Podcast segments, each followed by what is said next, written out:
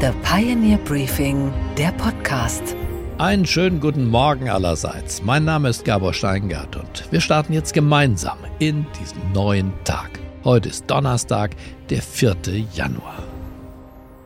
In einer Welt voller Veränderung gibt es eine Berufsgruppe, die uns immer wieder zuruft, da bin ich schon wieder. Hello again. Du, ich möchte dich heute noch sehen.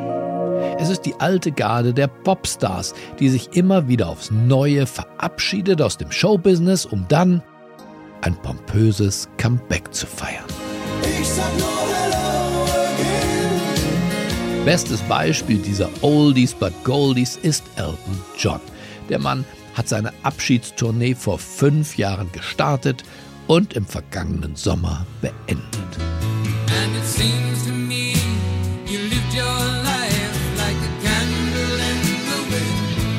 328 Konzerte gespielt und eine Milliarde Dollar eingenommen.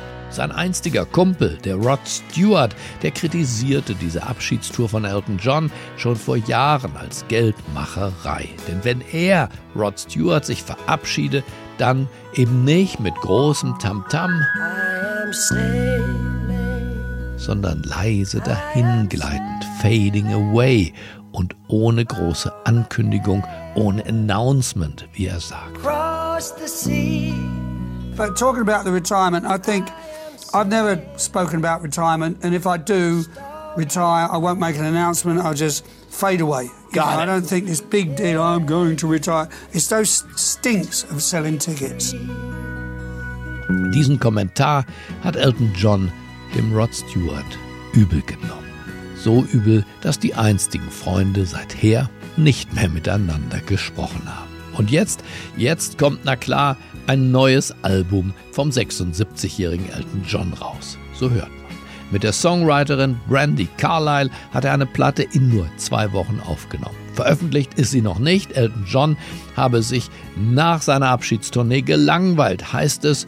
Naja, so wie die Rocker aus Hannover auch.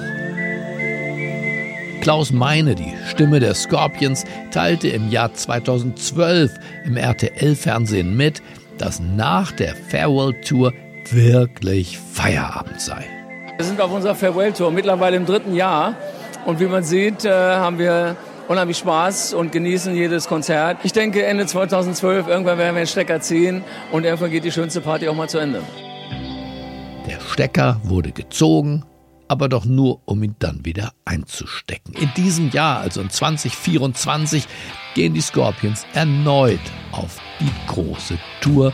33 Konzerte sind geplant in Mexiko, in Las Vegas, in Abu Dhabi, in Frankreich und im September geht es auch durch Deutschland, unter anderem zum Heavy Metal Kultfestival nach Wacken.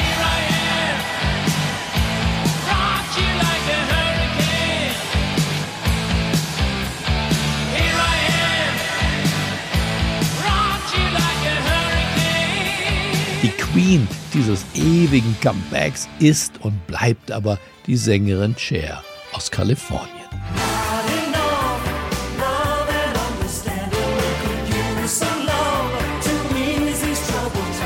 Die 77-Jährige gehört zum Inventar des amerikanischen Showgeschäfts. Ihre Farewell-Tour fand vor über 20 Jahren statt. Damals spielte sie über 300 vermeintliche Abschiedskonzerte weltweit. Aber danach ging's eigentlich erst so richtig los. Las Vegas Show, Filmprojekte. Sie trat bei einer Modenschau auf und ging nochmal auf, na was wohl, auf Welttournee. Die wird jetzt fortgesetzt. 2024 und 2025 heißt es auf den großen Bühnen der Welt mal wieder Here We Go Again, so der Tourneetitel von Cher. Vielleicht orientieren sich ja unsere in die Jahre gekommenen Politiker genau an diesen Popstars. Friedrich Merz wäre im Fall seiner Wahl im Jahr 2025 70 Jahre, wenn er zum ersten Mal am Schreibtisch des Bundeskanzlers säße. Nur Adenauer war noch älter. Trump wäre im Fall seiner Wahl 78 Jahre und Joe Biden sogar schon 82. Alle Kandidaten sollten sich von der Gruppe KISS das Motto ihrer fünfjährigen Abschiedstournee einfach klauen. The End of the Road Tour. It's very sad.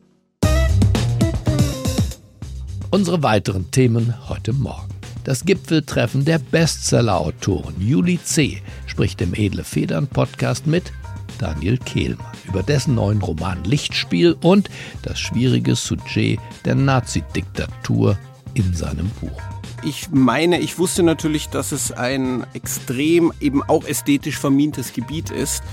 Also es wird einem da gerne alles Mögliche vorgeworfen. Unsere Börsenreporterin Anne Schwedt kann uns den aktuellen Höhenflug des chinesischen Elektrobauers BYD erklären. Und wir feiern 70 Jahre Parkuhr in Deutschland. Außerdem freuen wir uns mit einer Fußballmannschaft in Samoa, deren legendäre Abschlussschwäche vor dem Tor jetzt wunderbar komisch verfilmt wurde.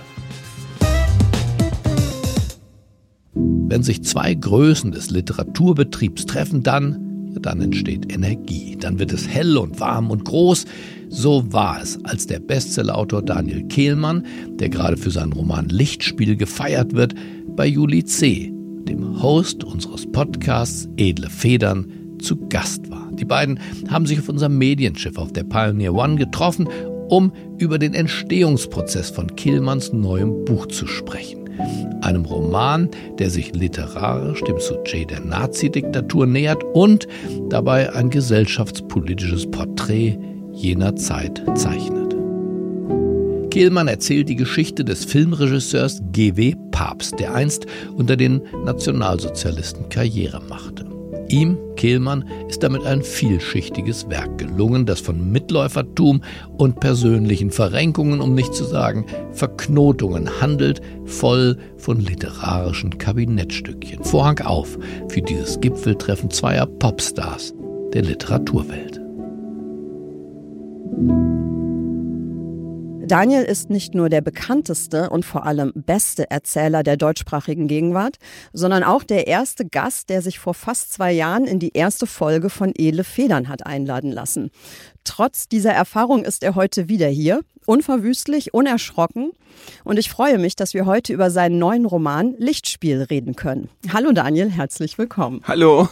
Es hat sich ein bisschen was getan seitdem. Du hast nämlich einen neuen Roman geschrieben mhm. seitdem. Und ich kann mich erinnern, dass letztes Mal, als wir uns hier getroffen und danach noch ein bisschen gesprochen haben, du auch erzählt hast, dass du da schon dran warst. Ne? Ja, ja. Wie lange hast du geschrieben an Lichtspiel? Ich habe ähm, insgesamt glaube ich, schon so fünf, sechs Jahre dran gearbeitet. Du kennst das ja, das verschwimmt ein, so ein bisschen im Rückblick, weil also vielleicht kennst du es nicht, vielleicht geht's bei dir, läuft's bei dir anders, aber es geht ja ein Roman, den man fertig schreibt, dann immer aus so vielen misslungenen Versuchen und Vorstudien und falschen Anfängen und misslungenen Anfängen hervor. Und äh, der Roman, der dann ein gelungener wird, war mal einer, mit dem man überhaupt nicht weiterkam und mit dem man anders anfing und wieder anders anfing. Und insofern ist es gar nicht so ganz leicht zu beziffern, wann habe ich ganz genau mit diesem Roman angefangen, weil der war mal ein ganz anderer Roman. Aber ich denke, ungefähr fünf Jahre würden hinkommen. Ich ähm, lese jetzt mal vorweg diesen Klappentext vor den ich ja immer für die hier besprochenen Werke verfasse. Und dann nehmen wir den als Sprungbrett, um über Lichtspiel zu sprechen. Das Besondere an Daniel Killmanns Autorenschaft ist, dass er niemals etwas zweimal tut. Anders als gewisse andere Autorinnen schreibt Daniel nicht drei Romane hintereinander, die alle irgendwas mit brandenburgischen Dörfern zu tun haben. mit jedem neuen Buch erfindet Daniel das Rad des Erzählens neu, und zwar sowohl in Bezug auf den Inhalt als auch auf narrative Techniken. Nachdem seine letzten Großseller einerseits zu Alexander Humboldts Zeiten, andererseits zur Zeit Till Eulenspiegels im Mittelalter spielten, hat sich Daniel für Lichtspiel den Nationalsozialismus als Gegenstand gewählt, und zwar in einem ganz spezifischen Milieu, nämlich der Filmbranche. Normalerweise scheitern deutsche Autoren an diesem Thema. Historische Sachbücher, Biografien und persönliche Erinnerungen in literarischer Form sind immer möglich. Auch der eine oder andere satirische Klamauk kommt vor, wenn auch meist eher schlecht als recht. Aber ein belletristischer Roman über eins der größten Menschheitsverbrechen, geschrieben von einem Nachgeborenen? Wie umgehen mit diesem Kaleidoskop aus Schuld? Daniel Killmann hat die Antwort gefunden, indem man ein literarisches Kaleidoskop entwirft, in dem alle Register des literarischen Erzählens gezogen werden. Lichtspiel ist Thriller und Humor, Horror und Tiefenpsychologie, Surrealismus, Perspektivlabyrinth und natürlich ein brillantes Stilgemälde. Auf diese Weise gelingt es Kehlmann, die Plausibilität des Mitläufertums so plastisch zu machen, dass vermutlich kein Leser am Ende des Romans noch sagen kann, also im Dritten Reich, da hätte ich niemals mitgemacht. Kehlmann entblättert ein moralisches Totalversagen als toxisches Gemisch aus inneren und äußeren Zwängen. Nicht, um es zu entschuldigen, nicht, um es zu verurteilen, sondern um es für die Betrachtung freizugeben. Das ist Kunst.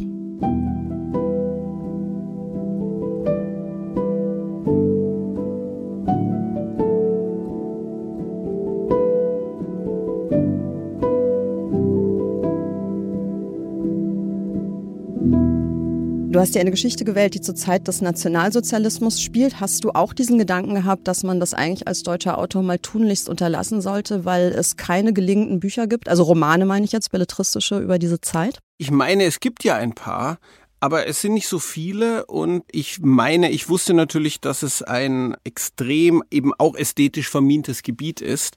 Also es wird einem da gerne alles Mögliche vorgeworfen. Entweder, dass man die Gräuel ausnutzt für sein Buch oder dass man die Gräuel verharmlost oder beides zugleich. Oder dass es eben unmoralisch ist, überhaupt davon zu erzählen, weil die Verbrechen so groß sind, dass man darüber nur schweigen kann. Was ich übrigens nebenbei gesagt für eine ganz gefährliche Behauptung halte. Ähm, äh, das heißt, ich war schon ein wenig besorgt, Einerseits was die Aufnahme angeht, aber dann natürlich auch was das Gelingen angeht, war ich noch mehr als sonst besorgt. Das heißt, ähm, bei einem so gewichtigen Thema hat man natürlich noch mehr Angst als bei anderen Themen, dass man der Sache nicht gerecht wird. Aber es hat mich eben auch so gereizt. Jetzt machen wir einmal kurz noch so ein paar historische äh, Fakten sozusagen, damit äh, jemand, der jetzt nicht genau weiß, wer Papst ist das und das Buch noch nicht gelesen hat, das nachzuvollziehen kann. Also GW Papst ist ein super erfolgreicher damals schon sehr erfolgreicher österreichischer Regisseur, Filmregisseur gewesen, der dann in Hollywood eben für ein paar Jahre, wie lang waren das? Also er war zuerst in Frankreich und ist dann Anfang der 30er Jahre schon nach Hollywood gegangen. Ich bin, Aber war nicht so lange zwei, da, zwei, ne? bis drei, zwei bis drei Jahre, schon, ja. genau dort gelebt hat. Und das ist diese Phase, die du eben mhm. auch schilderst, wo er als deutscher mehr oder weniger Exzellent, also österreichischer, deutschsprachiger Exzellent in dieser Filmwelt ist und dann Einerseits, weil er dort nicht richtig Fuß fasst, aber auch aus familiären Gründen dann nach mhm. Österreich zurückkommt und da quasi dann gefangen wird von mhm. den politischen Entwicklungen. Er kommt da eigentlich nicht mehr raus. Er kommt da eigentlich nicht raus, ja. Es war natürlich ein Fehler. Es ist ein Fehler, wenn man mal in Hollywood ist, in so einer Situation, dann überhaupt zurück nach Europa zu gehen, wo der Krieg droht. Es ist ein Fehler, aus Europa, aus dem freien Europa zurückzugehen in die Ostmark, wie Österreich damals hieß. Aber abgesehen von diesen Fehlern, diesen, diesen Ungeschicklichkeiten eigentlich, macht er erstmal überhaupt keine Fehler, sondern er ist ein strikter Gegner der Nazis. Er hat mit denen ideologisch überhaupt nichts am Hut. Er will sich auch nicht vereinnahmen lassen. Aber die Umstände sind eben so, dass die Falle um ihn herum immer mehr äh, zuschnappt, bis er dann gezwungen wird, Filme zu machen für die, für die Nazis. Und dann passiert was Seltsames weil er eben ein echter Künstler ist und weil sie ihm tatsächlich Ressourcen mhm. in, und, und, und Möglichkeiten und Profis und gute Schauspieler zur Verfügung stellen, will er es ganz will er's gut machen. Und er macht es auch ganz gut. Und diese, diese seltsame Dialektik äh, hat, mich, hat mich sehr fasziniert. Aber er ist, seine, also es, das ist alles, dem liegt eine historische Geschichte zugrunde. Es, es gab diese merkwürdige verdrehte Emigrationsgeschichte des großen Regisseurs G.W. Papst. Der war der dritte der großen Regisseur, deutschen Regisseure neben Lang und Murnau. Und er ist eben wieder verschlagen worden ins Dritte Reich und hat dort Filme gemacht. Und das ist eben auch der Grund, dass man ihn nicht mehr so gut kennt wie die beiden anderen genannten, weil man ihm das nach dem Krieg natürlich extrem übel genommen hat. Man hat ihn als Kollaborateur gesehen.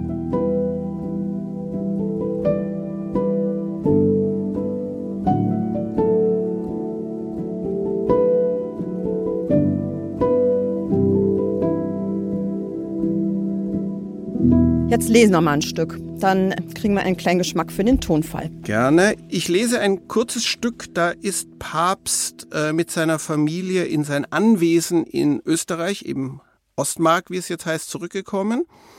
Und äh, noch ist kein Krieg. Er denkt, man könnte noch ausreisen. Und äh, der Hausmeister des Anwesens erwartet ihn und die Familie und hat sich in seinem Verhalten sehr geändert zu früher. Er habe die Koffer gestern selbst hereintragen müssen, sagte Papst. Regen sei eingedrungen, die Kleider seien durchnässt, der Tabak sei ruiniert. Aus dem Ausland zurückkommen und stänkern, sagte Jarzabek. Zurückkommen und den großen Herrn spielen, als sei nichts passiert. Es sei aber eine Menge passiert und in dem Ton brauche man einem Ortsgruppenleiter Jarzabek nicht zu kommen oder man werde sich schnell anderswo wiederfinden. Die Pendeluhr an der Wand füllte die Stille mit trägem Ticken. Der Hirschkopf starrte. Nach einer Weile fragte Jarzabek, was die gnädigen Herrschaften denn heute zu tun gedächten. Er könne das Auto instand setzen, ein Ausflug nach Grössing vielleicht, ein Picknick am schönen Schleinsbrunnen, seine Frau werde Brote schmieren. Papst schwieg verwirrt. Für einen Moment fragte er sich, ob er wohl immer noch träumte, aber ein Blick in Trudes Gesicht zeigte ihm, dass sie das Gleiche gehört hatte. Beim Schleinsbrunnen in der Nähe sei auch das Gemeindegefängnis, sagte Jarzabek. Da hockten die Leute, die bald ins KZ weitergeschickt würden. Für die werde jetzt gesorgt. Sein Dialekt verzerrte das Wort gesorgt so sehr, dass Papst einen Augenblick brauchte, um es zu verstehen. Gsurkt. Er habe keine Zeit für einen Ausflug, sagte Papst. Er müsse arbeiten, er müsse schreiben. Jarzabek fragte, ob er einen Film schreibe. Papst nickte, stand auf und ging hinaus. Das werde dann wohl wieder ein Judenfilm, sagte Jarzabek zu Trude. Trude stand schnell auf und wollte gehen. Jarzabek trat ihr in den Weg und fragte, ob er noch etwas für die gnädige Frau tun könne. Gnädige Frau klang bei ihm wie ein einziges Wort. Gnei Frau. Nichts, sagte sie. Aber wenn sie doch etwas brauche, sagte Jarzabek, dann gebe sie doch Bescheid. Das sei nämlich wichtig, dass er sich darauf verlassen könne, dass die gnädige Frau im Falle, dass sie etwas brauche, auch Bescheid gebe. Trude versprach es. Denn er und die Gattin, sagte Jarzabek, freuten sich so, dass die Herrschaft zurück sei, so angenehm wie möglich wolle man es ihr machen, so gemütlich wie überhaupt nur möglich auf dieser schönen Gotteswelt. Trude wollte an ihm vorbeigehen, er machte einen tänzelnden Seitenschritt und verstellte ihr den Weg. Bei ihm solle es den Herrschaften ja nicht gehen wie den Lumpen im KZ, sagte er. Dafür wollten er und die Gattin schon Sorge tragen. Gut kümmern wolle man sich, so wie man sich um die alte Dame gut kümmere, auch wenn sie schwach im Kopf sei wie eine Milchkuh und so gar nichts mehr mitbekomme. Nicht wahr, gnädige Frau, sagte er in Richtung des Küchentischs, wo Erika Papst mit wenig Erfolg versuchte, hartgefrorene Butter auf ein weiches Stück Brot zu schmieren. Gar nichts, nicht wahr? Ja, antwortete Erika. Jarzabek fragte, ob Gertrude wohl einmal Schauspielerin gewesen sei. Wie bitte? Die gnädige Frau sei doch eine schöne Frau, habe er nur sagen wollen. Da könne man sich ja fragen, ob sie einmal Schauspielerin gewesen sei, weil man wisse ja, dass der gnädige Herr etwas übrig habe für die Schauspielerinnen, wegen der Schönheit und des losen Lebenswandels. Trude blickte über seine Schulter, Papst war nicht zu sehen, es klirrte, sie fuhr herum, Erikas Teller war zu Boden gefallen und zerbrochen. So ein schöner Teller, rief Jaschabek, so eine Kuh, immer passiere was. Wie bitte? fragte Trude wieder, ihr Herz klopfte, sie spürte, dass sie rot angelaufen war, in der Aufregung fiel ihr nichts anderes ein. Ja, nein, nein, nein, nein, rief Jaschabek, das sei gar nicht gemünzt gewesen auf die alte Dame. Kuh sei hier in der Gegend einfach ein Ruf, den man ausstoße, wenn ein Unglück geschehe. Auch wenn sie schon sehr blöd sei, die Alte, und hässlich geworden obendrein, so sei doch seine natürliche Ehrfurcht vor der Mutter des gnädigen Herrn, er sprach es wie ein Wort aus, Gnei her, viel zu groß, um derlei je zu äußern, wenn die Herrschaft ihn hören könne. Dann trat er abrupt zur Seite, um Trude vorbeizulassen. Ich kann Ihnen das gesamte Gespräch zwischen Julie C. und Daniel Kehlmann nur empfehlen. Sie hören es auf thepioneer.de und den Link dazu finden Sie hier in unseren Show Notes. Und was ist heute an den Finanzmärkten los? Na, da versucht wieder die ganze Finanzwelt zwischen den Zeilen zu lesen. Die Protokolle der letzten Sitzung der amerikanischen Notenbank sind nämlich jetzt veröffentlicht worden. Und da will man natürlich wissen, gab es eigentlich in diesen internen Sitzungen Äußerungen oder vielleicht wenigstens Hinweise, wie die Fed die Zinsentwicklung künftig gestalten möchte. Ebenfalls einen Blick in diese Unterlagen erhaschen konnte meine Kollegin Anne Schwedt, weshalb ich sie jetzt dazu befragen werde. Einen wunderschönen guten Morgen, Anne. Guten Morgen, Gabor. Anne, sag uns, kann man aus den Protokollen der FED die künftige Zinspolitik tatsächlich in irgendeiner Form herauslesen? Also die Fed peilt jetzt auf jeden Fall die ersten Zinssenkungen an. Sie ist laut den Sitzungsprotokollen nämlich der Überzeugung, dass sie die Inflation gut in den Griff bekommt. Worauf die Notenbank jetzt nämlich schaut, ist, ob man der Wirtschaft mit den aktuell sehr hohen Zinsen nicht langsam eher schadet, als dass man die Inflation bekämpft. Bis Ende diesen Jahres wird es auf jeden Fall also niedrigere Zinsen geben als jetzt. Die Frage, über die die Notenbanker sich allerdings noch nicht einig sind, ist, wann die ersten Zinssenkungen angemessen sein könnten. Bei den letzten drei Sitzungen hatte es ja keine Erhöhungen gegeben. Jetzt bei der anstehenden Sitzung Ende des Monats werden die Zinsen wohl auch einfach stabil gehalten, also weiter in einer Spanne von 5,25 bis 5,5 Prozent. Die Anleger rechnen dann mit der ersten Zinssenkung um einen Viertelprozentpunkt im März. Die Notenbank hat insgesamt für das ganze Jahr drei Zinssenkungen anvisiert. An der Wall Street gab es nach Veröffentlichung der Protokollen keine nennenswerte Reaktion. Die Anleger haben also nichts Neues in den Protokollen rausgelesen, was nicht eh schon bekannt war. Und dann, Anne, lass uns noch über den schwierigen Tag von Elon Musk gestern sprechen. Denn gestern kam ja raus, dass Tesla, der bislang größte Elektroautoproduzent dieser Welt, im vierten Quartal des vergangenen Jahres seine Spitzenposition verloren hat. Und zwar verloren hat an den chinesischen Konkurrenten BYD. Anne, sag uns, was ist da bitte schön los? Ja, Tesla hat, wir haben es ja gestern schon gesagt, im vierten Quartal mehr als 480.000 Fahrzeuge ausgeliefert. Das ist zwar mehr, als Tesla sich selbst zum Ziel gesetzt hat. Bei BYD waren es aber mehr, nämlich knapp 530.000 Fahrzeuge. Aufs ganze Jahr gesehen konnte Tesla seine Spitzenposition allerdings verteidigen. Insgesamt hat Tesla 1,8 Millionen Autos ausgeliefert. BYD 1,6 Millionen. Also BYD ist für Tesla jetzt inzwischen wirklich zur ernstzunehmenden Konkurrenz geworden. Vor allem eben in China ist BYD beliebter als Tesla. Der Vorteil bei BYD ist tatsächlich, dass sie ja nicht nur E-Autos herstellen, so wie Tesla, sondern auch Hybride, also die sowohl Elektro- als auch Verbrennermotoren haben. Davon hat BYD genauso viele verkauft wie reine E-Autos und sich dadurch einen Absatzplus von 62 Prozent gesichert. Die Tesla-Anleger reagierten gestern mit einem Aktienminus von 4%. Und was, Gabor, geht eigentlich gar nicht? Dass Kindern heute das Wort Groschengrab gar nichts mehr sagt. Und was kann man damit machen? Da kann man Geld reinstecken, dann dreht man es rum und unten kommt dann irgendein Gegenstand raus. So oder zumindest doch so ähnlich funktioniert eine Parkuhr. Heute vor 70 Jahren schluckten Deutschlands erste Parkuhren ihren ersten Groschen. Und zwar in Duisburg. Da gab es die ersten 20 vor einem Kaufhaus. Wenn man kleineren Kindern heutzutage diese alten Parkuhren vorführt, dann, ja, dann stößt man auf Verwunderung und auch auf Unkenntnis. Waage? Sieht nicht aus wie eine Waage. Ein Geldautomat. Sieht oh, so aus. Die Absicht hinter diesen ersten Parkuhren war nicht, die Stadtkasse zu füllen, sondern einfach mehr Parkraum für alle zu schaffen.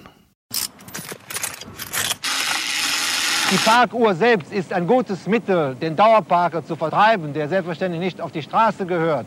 Wir haben wohl die Absicht, solche Uhren aufzustellen, die praktisch 20 Parkvorgänge ermöglichen in der Zeit, wo ein Dauerparker diesen Stand in Anspruch nimmt. Damals kostete die halbe Stunde auch nur 10 Pfennig oder eben den berühmten Parkgroschen. Das hat sich allerdings deutlich verändert. Mittlerweile nimmt allein Berlin über 110 Millionen Euro durch Parkgebühren und durch die Falschparker ein. Parken, kurz gesagt, wurde zum großen Geschäft. Die Komiker der Bully-Parade sehen es aber auch romantisch, wie hier in ihrer berühmten Ode an die Parkuhr. Parkuhr, oh du Parkuhr, konzipiert als fallische Zeitmaschine, entartet zum Opfer täglicher Polizeiroutine. Du, das Bild für die Vergänglichkeit der freien Lücke. Um dich, meine Liebste, zerreißen sich die Menschen in Stücke. Aber auch dieses Lied gehört der Vergangenheit an. Seit 2002 schon gibt es keine Parkuhren mehr in Deutschland. Nur noch Parkautomaten. Die Zeit der guten Parkuhr, sie ist abgelaufen. Okay, Gabor, und was hat dich heute Morgen wirklich überrascht? Dass der aktuelle Kinofilm Next Goal Wins über eine Fußballmannschaft mit extremer Ladehemmung auf wahren Begebenheiten beruht. Es geht um das Team von amerikanisch Samoa, das ist ein kleiner Inselstaat mitten im Südpazifik, 3000 Kilometer nördlich von Neuseeland gelegen. Diese Insel hat unliebsame Berühmtheit erlangt, denn sie galt spätestens seit ihrer 31 zu 0 Niederlage gegen Australien 2001 lange als schlechteste Mannschaft der Welt. 31 zu 0, das ist in der Tat ein Wort. Und dennoch wollte dieses Team im Jahr 2014 unbedingt bei der Qualifikation zur WM in Brasilien antreten. Ihr bescheidenes Ziel, nur ein einziges Tor zu schießen. One Goal. Denn tatsächlich, die Mannschaft hatte in einem offiziellen Länderspiel noch nie getroffen. Wir haben nicht ein einziges Tor in der Geschichte unseres Landes geschossen, seit wir eine Fußballmannschaft haben. Tor! Sie haben wieder getroffen. Meine Güte, was für eine Demütigung. Merkt euch meine Worte. Ab jetzt wird sich das ändern. Ich besorge uns einen neuen Trainer. Der, der diese Abschlussschwäche jetzt richten soll, ist ein abgehalfterter niederländisch-amerikanischer Coach, der neben einer Tasche hochprozentigem eine Reihe eigener Probleme im Gepäck hat. Das erzählt auch der Film, der heute in die Kinos kommt. Dieser Trainer soll aus der untalentierten Elf eine richtige Fußballmannschaft machen. Eine Mannschaft, die diesen einen Treffer, dieses eine Tor dann doch irgendwie hinbekommt. Und man kann mit Sicherheit sagen, ihr habt null Talent oder Verständnis für das Spiel. Ob das eine Tor, das Next Goal, geschossen wird, das sei hier noch nicht verraten. Aber der Mannschaft und dem Coach bei dem Versuch zuzuschauen, jedenfalls birgt allerlei Komisches. Der verzweifelte Trainer ist mein Held des Tages. Ich wünsche Ihnen einen gut gelaunten Start in diesen neuen Tag. Bleiben Sie mir gewogen, es grüßt Sie auf das Herzlichste. Ihr Gabor Steingart. Would you dance if I asked you to dance? Would you run and never look back? Would you cry if you saw me crying? And would you save my soul tonight? Would you tremble if I touched your lips? Or would you laugh? Oh, please tell me this. Now would you die for the one you love? Hold me in your arms tonight. I can be your hero, baby. I can kiss away the pain. I will stand by you forever.